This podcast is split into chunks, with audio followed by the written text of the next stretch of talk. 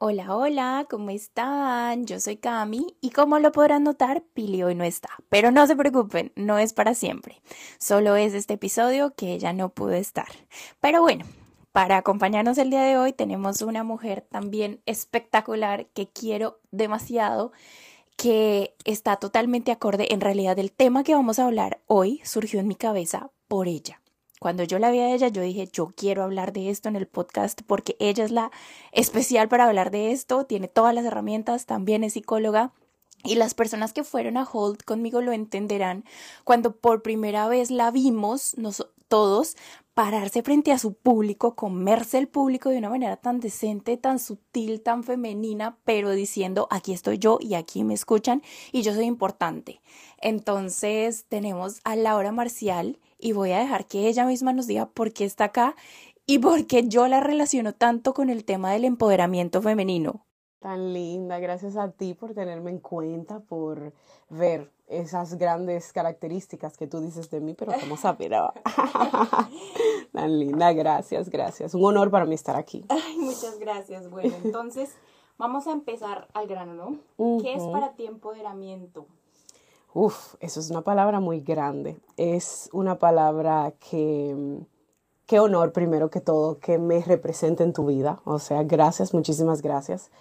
Em, para mí el empoderamiento es no solamente pararme al frente de un gran grupo de personas, de hablar, de, de que mi voz se escuche.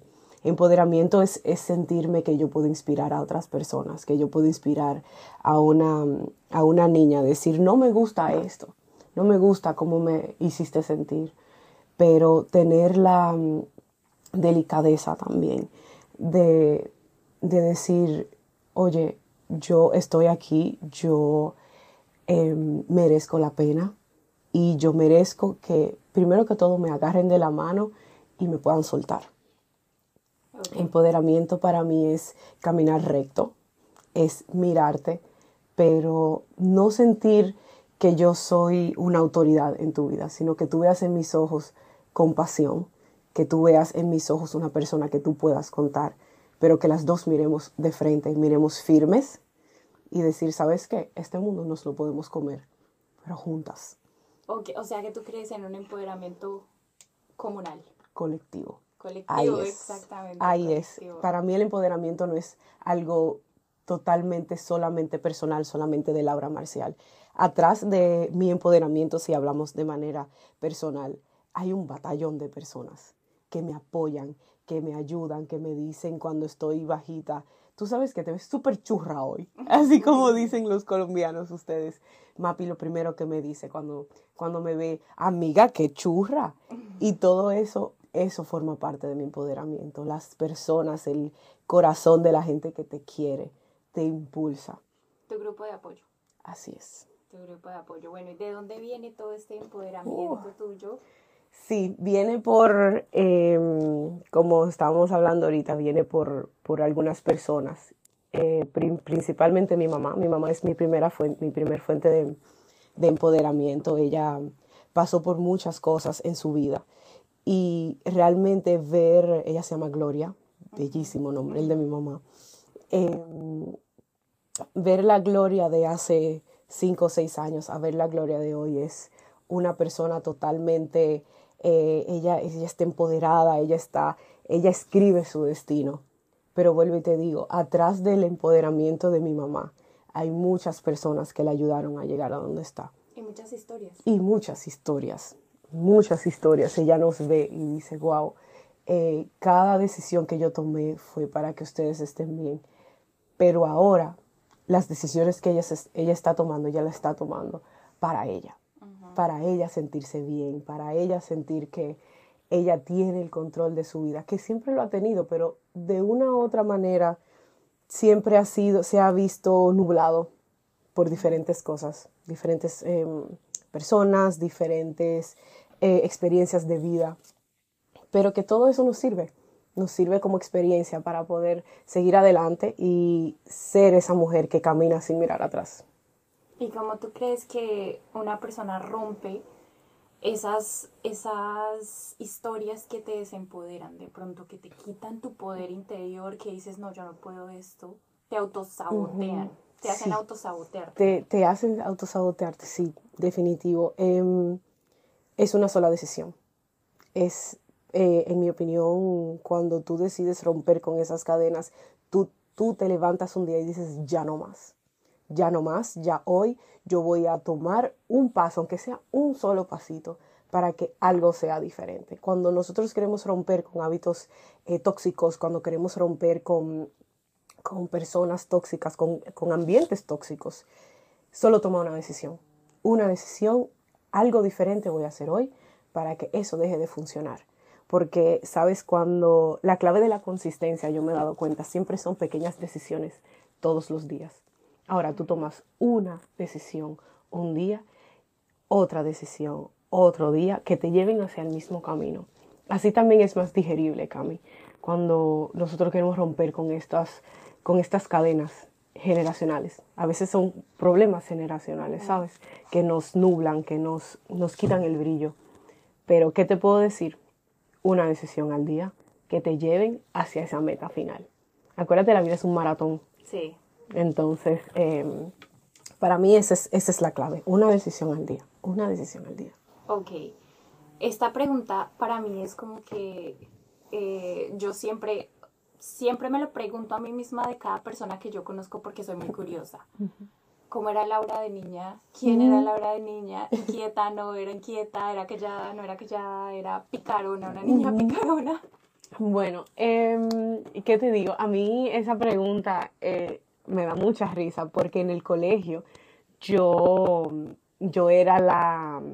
Yo siempre decía que yo tenía como problemas con la autoridad, así que con el profesor, pero por favor, pues yo siempre hablaba súper alto, yo me reía súper alto, las profesoras siempre me decían, Laura, pero ríete un poco bajito, como sé más ladylike.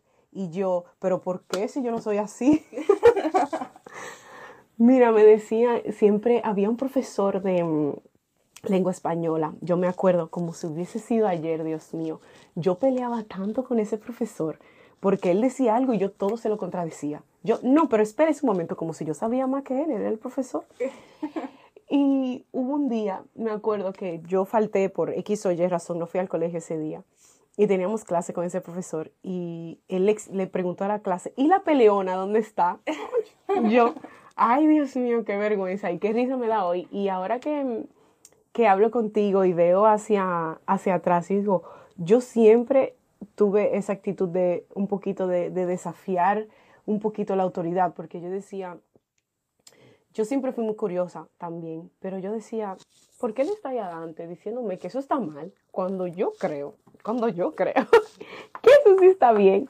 Entonces, em, yo siento que yo siempre fui esa persona, yo cuestionaba todo, yo nunca daba nada por sentado. Yo siento que eso me caracterizó mucho, mucho, mucho, toda mi vida creciendo. Eh, le decían a mami y a papi, le decían, ella habla demasiado, pero es que ella cuestiona todo. Pero, pero yo siento que realmente con mis padres es diferente.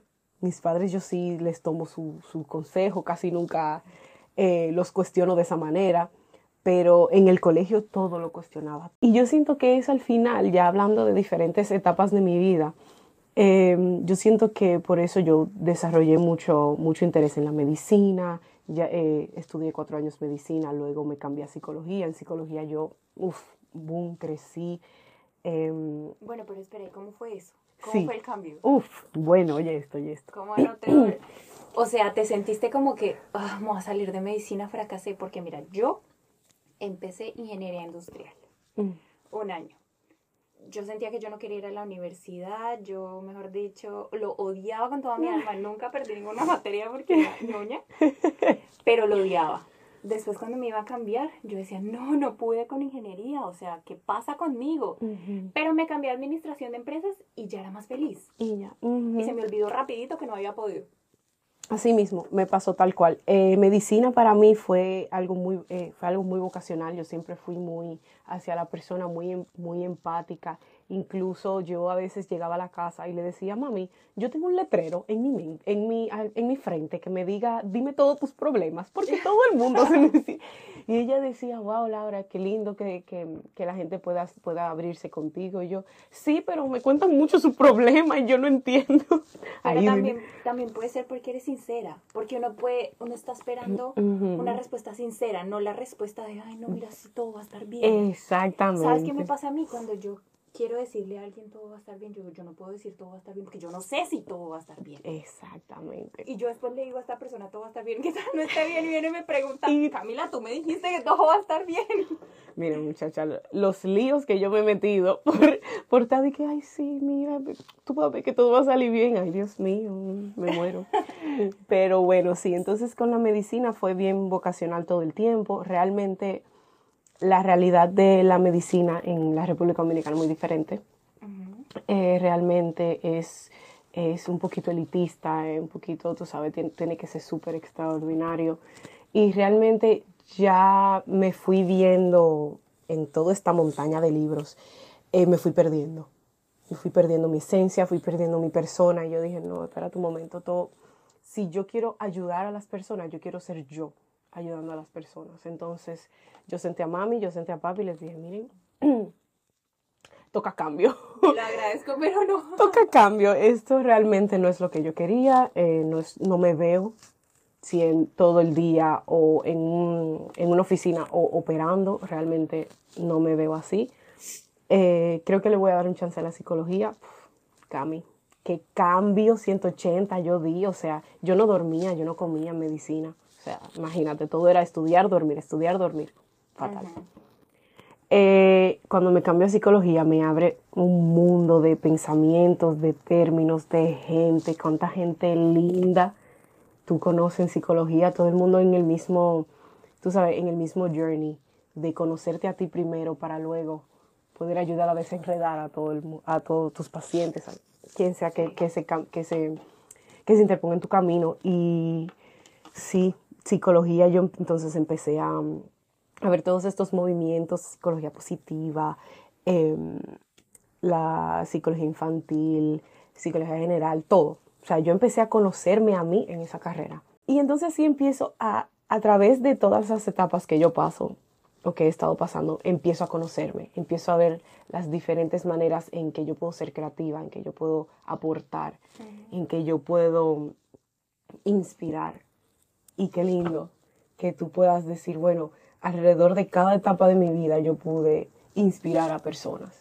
Y entonces ahí tú empiezas a, a um, construir tu empoderamiento, porque tú dices, ok, si yo pude inspirar o yo pude ayudar a sentir mejor a una sola persona, yo tengo más para dar. Yo tengo más que puedo seguir construyendo. Entonces ahí tú, de adentro hacia afuera. El empoderamiento siempre, siempre, siempre tiene que empezar desde adentro desde lo más fondo, desde el más fondo de tu, de tu ser, empieza a florecer. Y como para mí es muy importante saber qué, qué papel juegan tus papás ahí. ¿Por qué te lo digo? te doy el ejemplo mío. Cuando yo era chiquita, yo también era la que preguntaba. Yo era la que, ¿quién hizo esta travesura? Yo, yo me hago responsable. Fui yo. yo, yo, señor. Sí. Buscan culpable. Yo quiero ser la culpable. Em, yo era la que quería ser la actriz principal, yo quería bailar así yo no supiera bailar, yo quería hacer todo, a mí no me daba pena nada. Para mí mis papás fue como que como que esa confirmación de lo estás haciendo bien, Cami. Pregunta que lo estás haciendo bien. Di que fuiste tú, porque ser sincera y decir que fuiste tú vale la pena. Entonces para mí mis papás me confirmaban Camilo, vas por un buen camino, di la verdad. Obviamente cuando tenían que decirme, eso no se hace, por favor, pero sabes que fue un común denominador en mi vida, en mis papás, que nunca lo que se dice ahora, humillar al hijo delante del profesor o decirle al, o decirle al hijo delante del profesor, el, profesor es tu, es tu autoridad y lo respetas y toda la cosa delante del profesor y el profesor tiene la razón porque él es el profesor. Nunca me lo dijeron. Nunca. De pronto sí tenían que decirme, Cami, lo hiciste mal, me lo decían ya en el carro cuando estábamos eh, saliendo del colegio, me decían, no, mira, la próxima no digas eso, o mira, no, eso no estuvo bien, o sea, sí, eres una niña libre y todo, pero tampoco tan libre.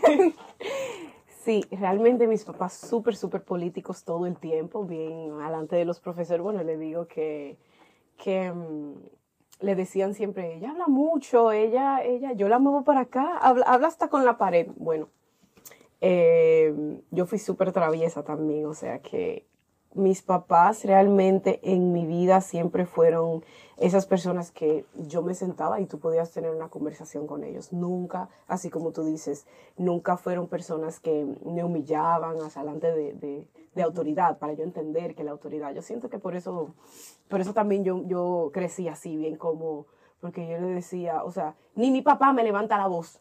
¿Qué hace usted, profesor, llamándome la atención de esa manera? Si ni mi papá me llama la atención de esa manera. mis, mis padres siempre fueron, vamos a hablar, nos sentamos y nosotros tres, si, un ejemplo, si nada más era conmigo el problema, nosotros tres, siempre como adultos. O sea, ellos siempre nos, nos trataron como adultos y yo siento que de esa manera también yo pude tener la libertad de, de elegir, equivocarme, eh, aprender y mantener esa curiosidad. Por eso yo siento también que yo tenía como esa, esa actitud de que, de que venga acá, señor, pero usted no me puede levantar la mano si ni mi papá me levanta la mano. Y mi papá es que me paga todas las cuentas, es que me dio la vida. O sea, usted, usted se pone en fila. Por favor. O sea que sí, mis padres realmente tuvieron un papel muy importante en, en quién soy yo, en poder sentirme ser esta mujer empoderada, como, como tú me dices. como eh, tú te crees. Como yo te crees. Realmente sí, ellos, ellos tuvieron ese, ese papel bien, bien importante de que, de que las cosas se hablan como adultos, aunque si yo era adolescente, si yo era niña, todo el tiempo me trataron como un, como un ente pensante, no como un niño que hay que corregir. Entonces, eh, yo siento que eso también me dio la libertad de de ser, de creer, de, decir, tú sabes que yo soy esta persona. Aunque yo me equivoque y coja por otro lado, sigo siendo esta persona. Entonces, qué lindo esa libertad también, de que, de que tus padres te digan, no, tú eres un ente pensante desde que, desde que tú naces. Entonces yo te voy a tratar como tal. Y vamos a tener una conversación de adultos y tú me vas a explicar por qué tú hiciste eso en dado caso de que sea una corrección o lo que sea. Tú me vas a decir tú camíname por tu, por tu proceso de pensamiento. Entonces ahí tú mismo te desarrollas también y tú dices, en verdad, tú sabes que sí, y yo como que la cagué. no debí de hacer eso. Pero no es un reproche, es un vamos a pensar, vamos a crecer y vamos a echar para adelante. Tú sabes, yo creo que sí, que ellos tuvieron un, lo hicieron bien, bravo, mami, papi, los quiero. ¿Sabes qué me pasa cuando tú dices que hablabas fuerte, que eras gritona? eso me recuerda, yo también hablaba muy fuerte, era gritona, era... Mm.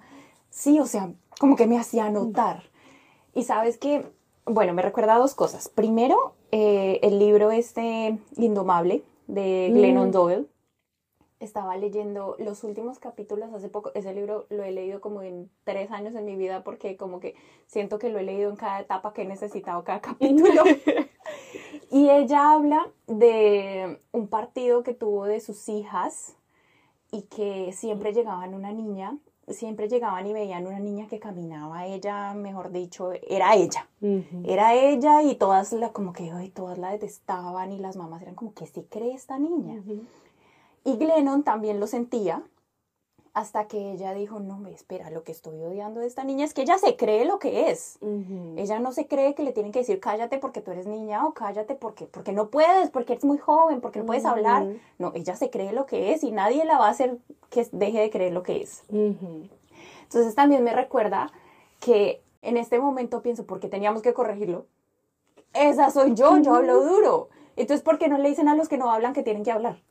Exacto eso me parece muy lindo, respetar, no sé, tú sabes que yo tengo una sobrina y mi hermana siempre le está diciendo, mi amor, pasito, no hables tan duro. Y yo me la paso mandándole videos en Instagram de los niños que gritan son los niños más felices.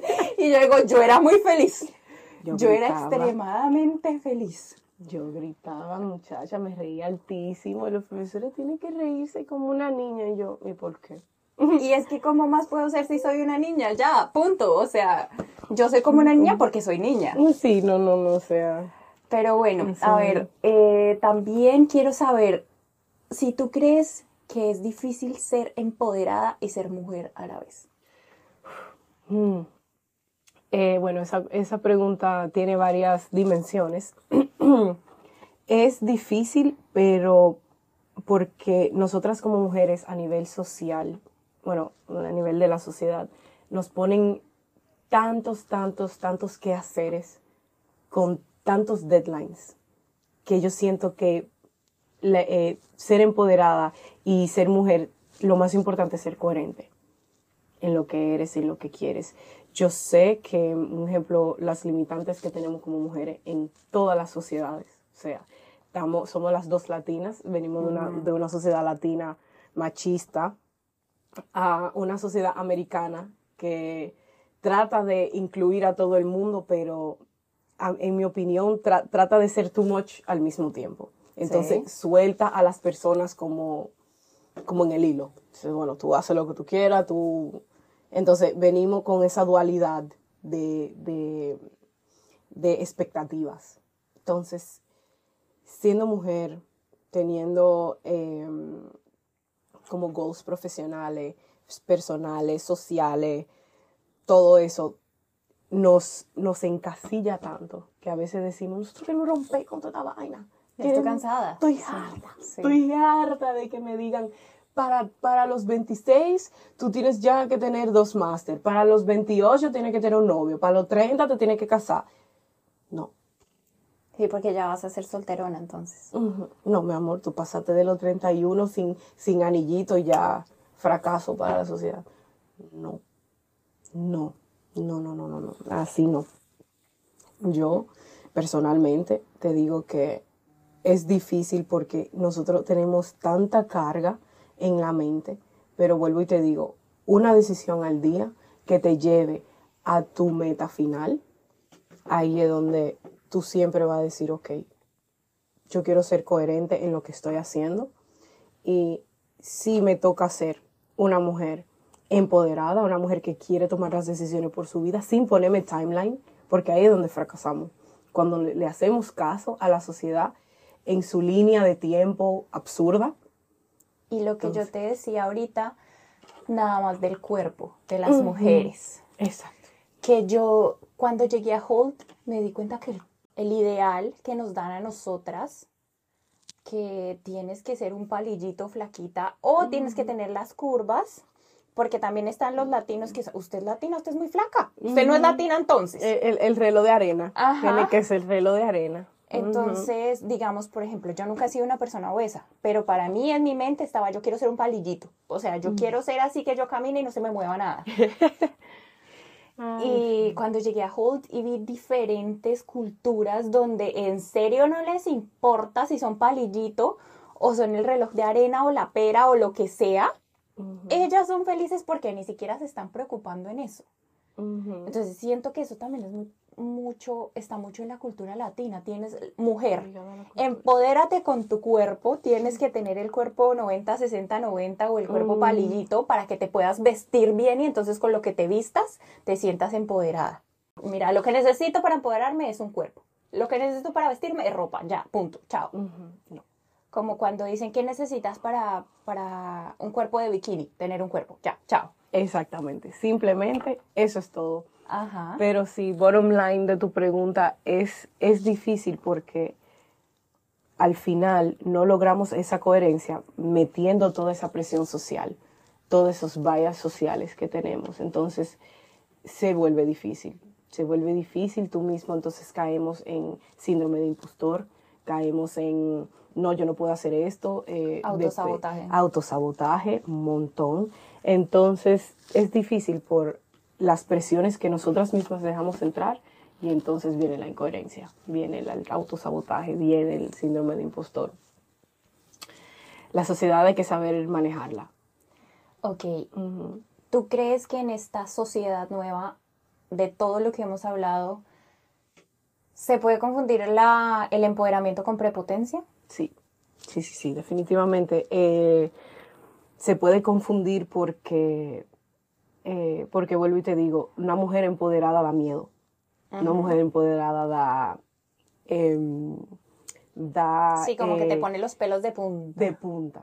Porque no es todo el tiempo que, que tú ves a una mujer que dice, no, tú sabes qué, yo yo voy a decir no y voy a decir no hasta que se escuche lo que yo quiero decir o lo que yo quiero hacer. Aunque a todo el mundo, aunque levantes eh, ejas, ¿entiendes? Una mujer empoderada da miedo. Pero em, entonces quieren tratar de, en mi opinión, ¿verdad? Quieren tratar de minimizar con prepotencia. Ahora, una cosa sí hay que tener muy en, muy en cuenta y es lo que yo siempre trato de hacer o, como de aterrizarme cuando yo hablo alto, cuando yo trato de, de put across mi punto, es hacerlo siempre con, con delicadeza, con elegancia, porque ahí es ahí donde estaría la diferencia entre prepotencia y empoderamiento. Educación, simplemente educación. Yo respeto y tú me respetas. Y tú me respetas, exactamente. Siempre tratando de ver, de cuidar em, mis palabras, mis gestos, porque todo esto también contribuye al, al body language, todo eso contribuye a cómo tú te vas a sentir conmigo. Entonces, para mí eso es importante, que tú siempre te sientas bien, que tú siempre te sientas... Eso es parte de mi personalidad. Aparte de, de, yo siempre em, poner mi pie firme, yo siempre quiero tratar de tener ese lado también como, eh, como te digo, como inviting, como de bienvenida hacia mí. Approachable. Approachable, Sí, porque lo que tú dices ahora es muy importante. Hay muchas personas que se sienten súper empoderadas, pero son esas personas que tú ves que dices, no le puedo hablar. Pero o sea, si voy y le hablo, siento que me va a morder. Exacto. son, como, se, tienden a, y van caminando por la calle y es como que solo son ellas. no existe el resto del mundo. Exacto. Entonces, esa, por lo menos, esa no es la imagen que yo quiero dar. La imagen que yo quiero dar es de una mujer que, por ejemplo, te, te cruza por al lado y tú te sientes inspirada a decirle, qué linda blusa o qué, qué lindo tu porte, ¿sabes? Como un approachability que te hace sentir cómodo. Ahora, eso es lo que yo logro. Entonces, cuando, cuando tú, tú, tú te ves o tú pones las dos palabras en la mesa y tú dices, ok, prepotencia, em, empowerment, tú dices, conchale, una persona prepotente, una gente que tú no puedes ni siquiera hablarle, que como tú dices, te va a morder, eh, maleducada. No, un empoderamiento es inspiración, es educación, es delicadeza, es elegancia. Es decir un no firme, pero decir, pero, pero, pero polite. Pero polite, exactamente. ¿Tú entiendes? O sea, un empoderamiento no es nada más, nada más un no. O sea, no, quiero que tú pienses eso, pero... No, también es un sí. exacto, también es un también sí es un tal vez. firme. También, también es un tal vez más luego. ¿Sabes? Es, es saber poner tus límites, pero ponerlos de una manera que que, no te cierre, que no, no, te haga un aura negativa, ¿sabes? O sea, el empoderamiento es muy positivo, es muy, es muy inviting, es muy inspiracional. Entonces, cuando nosotros queremos creernos la última Coca-Cola del mundo, del desierto, em, se tiende a confundir. Y entonces, si tú no sabes manejar esas líneas de delicadeza, de educación, de elegancia, entonces ahí se empiezan a medio a disolver. Y entonces entran todas esas, actitudes em, de, superioridad, de, ser esta, esta gente como inalcanzables. inalcanzables de la manera negativa. Y ahí eso es lo que no queremos cuando estamos hablando de empoderamiento. Porque acuérdate que lo que queremos hacer con, con estas actitudes, con estos comportamientos, es inspirar. Y porque también una persona empoderada quiere como alcanzar sus metas todos los días y recuerdas, creo que fue en Holt que nos dieron esta frase y también la he visto en LinkedIn los últimos días. Si quieres llegar, ¿cómo es? Si quieres llegar rápido, llega solo, si quieres llegar lejos, llega en grupo. Así es. Entonces, pues tú necesitas tu grupo de apoyo, que tú también puedas ser un apoyo para los demás, obviamente. Es. Definitivamente. Como te dije, es un trabajo en equipo, es un, es un esfuerzo colectivo porque si yo te subo, tú me subes. Y subimos a otro, y subimos a otro, y subimos a otro. Y así todo el mundo puede llegar a, a, brillar en su, en su estrella diferente. Porque, porque yo tengo que brillar y tú tienes que opacarte, ¿no? Así no. Ok. ¿Qué te empodera a ti? Hmm. Bueno, hay varias cositas. Em, hay, hay varias cosas físicas que me empoderan a mí de cómo yo me veo, cómo yo me preparo a mí misma, pero hay muchas cosas em, que me empoderan el alma, y siento que cuando tú te empoderas desde el alma, es más natural, es más fluido. Eh, a mí me empodera muchísimo mi mamá. Mi mamá es para mí mi, mi ejemplo a seguir en cuanto a empoderamiento femenino. Em, ella fue la mujer que me enseñó con, con acciones de que if you stand firm for yourself, todo lo otro va a seguir. Porque tú vas a atraer personas, tú vas a atraer oportunidades em, que te van a hacer crecer. Em, aparte de mami, mis tías me empoderan en diferentes aspectos. Mi tía Cristina tiene dos hijos espectaculares y ella no sabe lo mucho que ella me inspira en cuando ella toma dos minutitos para mandarme un meme o mandarme, ay, te quiero, eh, Lali. O sea, ella tiene su mundo todo alrededor de sus hijos, pero ella toma tiempito para su familia. Y eso me dice, tú sabes que si Cristina puede, que tiene tantas cosas, yo puedo levantarme hoy y hacer esa presentación bien. Porque yo sé que cuando yo llame a Cristina, ella va a decir, Dios mío, ella va a soltar todo y va a decir, Dios mío, Lali, qué bueno. O sea, cuando tú tienes gente a tu alrededor que tiene un millón y tres cosas, pero toma tiempo, aunque sea para mandarte algo por Instagram, tú dices, conchale, por esa persona yo lo puedo hacer también. Yo puedo ser una mejor persona por esa persona. Mis roommates también, cuando, como te dije, Mapi, Belén, Nina, son personas que viven conmigo y todo el tiempo dicen, Dios mío, tú, eh, qué bien tú presentaste hoy, o mira qué linda tú te ves con ese saco. Eh, yo me levanto en la mañana y yo pienso, ¿qué se pondría Laura? Y porque yo quiero ser un poquito como Laura, así que vamos a, echarle cinco minutos más de gana a, a qué voy a ponerme hoy. O sea, como te dije, mi empoderamiento es un empoderamiento colectivo que si yo alrededor de que las personas que yo tengo puedan sentirse em, o piensan en mí dos o tres segunditos para ellas ser mejor, ya yo estoy empoderada. Ya yo digo, yo hice lo que yo tenía que hacer en estas personas. Y entonces tú todo ese sentimiento tan positivo, así son como átomos que se van como chocando. Y tú dices, ok, ok, estoy lista. Te emociona, te emociona nada más de decirlo. me emociono porque, wow, qué lindo que, que tú me, que tú me levantes un día y me diga pensé en ti y, y esta, esta, blusa me hace pensar en ti. O sea, que como que qué lindo que tú puedas tener ese, ese tipo de inspiración en otra gente. Entonces, eso es lo que a mí me empodera en el alma. Ahora, un buen pintalabios rojo, un buen saco verde y ¡bam! Nos fuimos. Nos fuimos y, y, nadie nos para. Y bueno, para decirme que el saco está bonito. Y ahí yo digo, cuando tú quieras. Si mi me vas a parar para decirme que el saco está bonito, por favor. Si no, no tengo tiempo. Bueno, ¿tú crees que el empoderamiento está ligado a soñar mucho? Mm, bueno, definitivamente tiene un, muy, un componente muy, muy importante.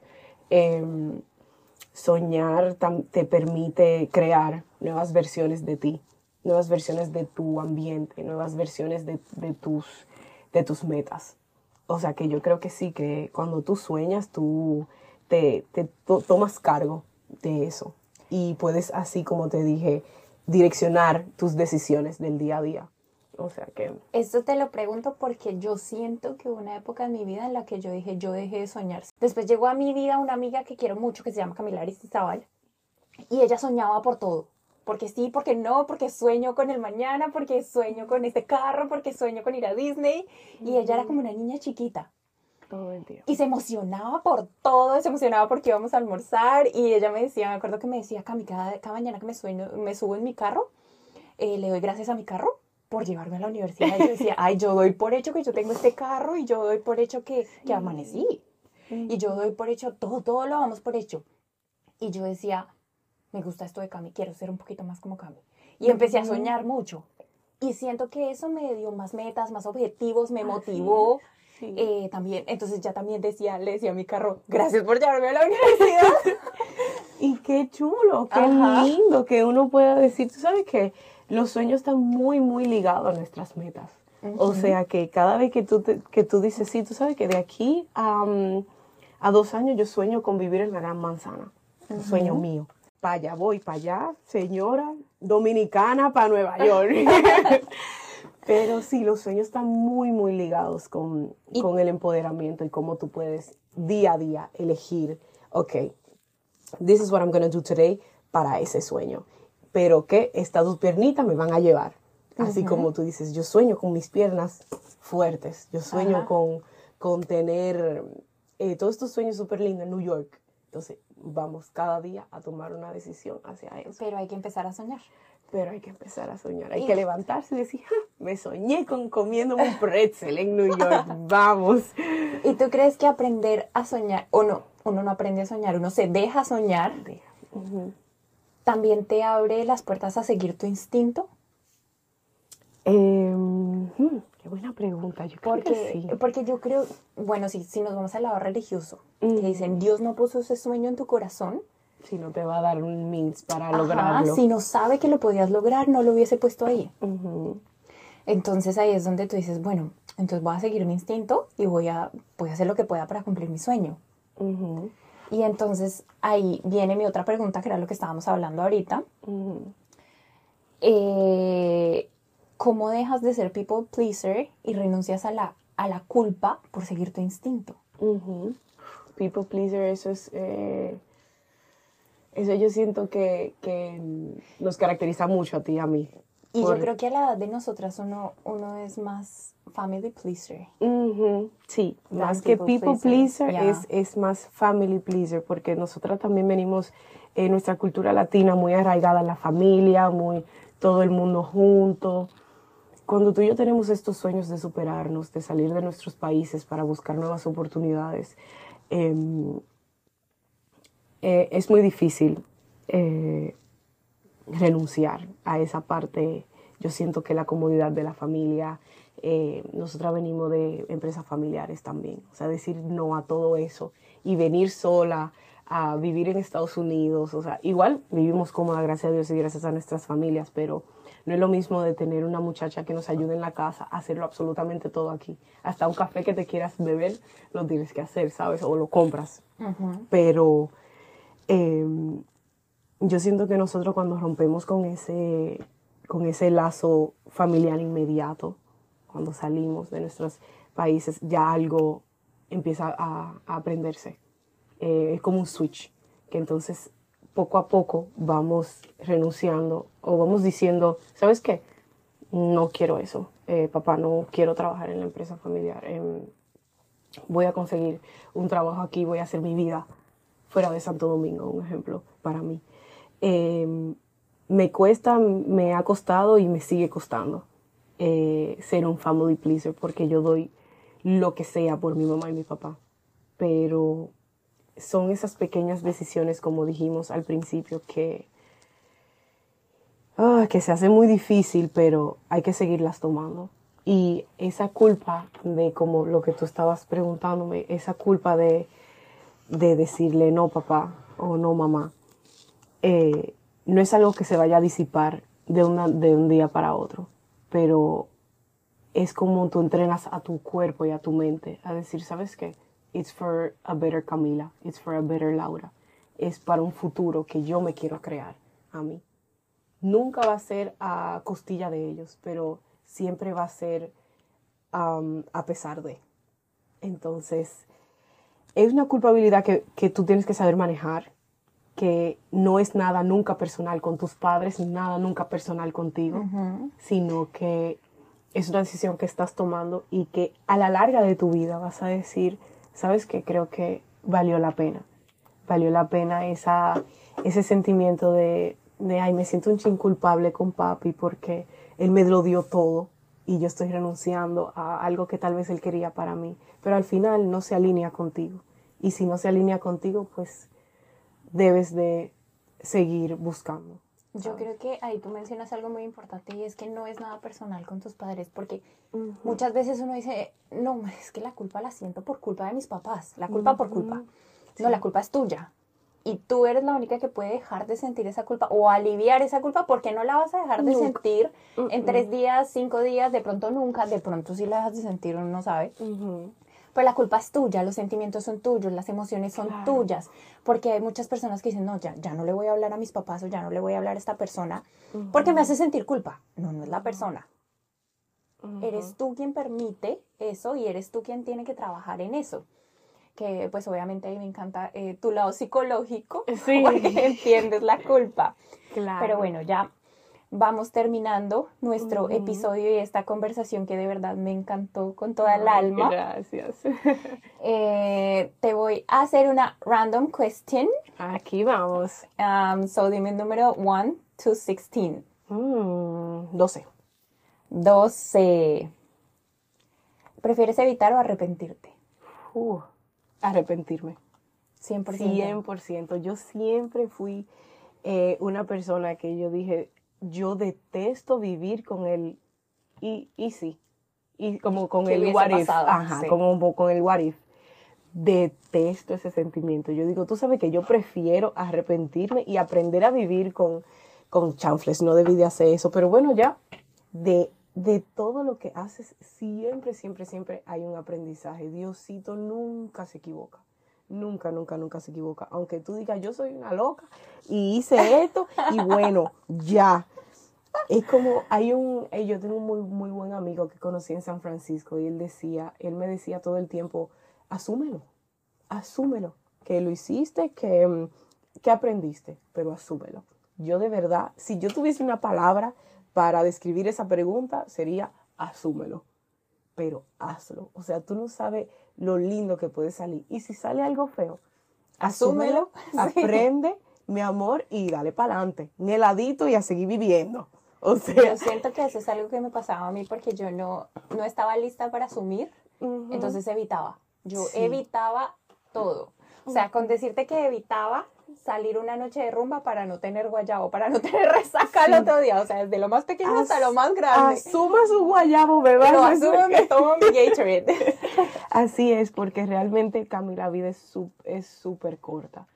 Y nosotros tenemos que vivir al 100%. O sea, si a ti se te da una oportunidad de, de trabajo, de vida, de actividad, tírate, amiga. Y porque bien dicen, cuando son positivos aprendes, pero cuando son negativos aprendes un curvo más. Mucho más. Porque las lágrimas uno aprende más. Ay, sí. Ay, sí. Bueno, Lau, me encantó demasiado estar contigo hoy en esta mañana de café. Ay, sí, gracias por invitarme, de verdad que amé esta experiencia. Es mi primer podcast, o sea que bueno, muchos por venir. Obviamente, aquí vas a estar de nuevo ya Gracias. en otra, cuando me cuentes cómo, cómo es tu vida en la Gran Manzana. Muchas Así gracias, es. Lau. A ti, mi amor. Y bueno, nosotros como siempre esperamos que los temas que hoy tocamos acá hayan llegado al corazón, hayan llegado a los oídos, hayan tocado así sea un poquito a alguna persona o a miles de personas. Muchísimas gracias por escucharnos. Chao, chao.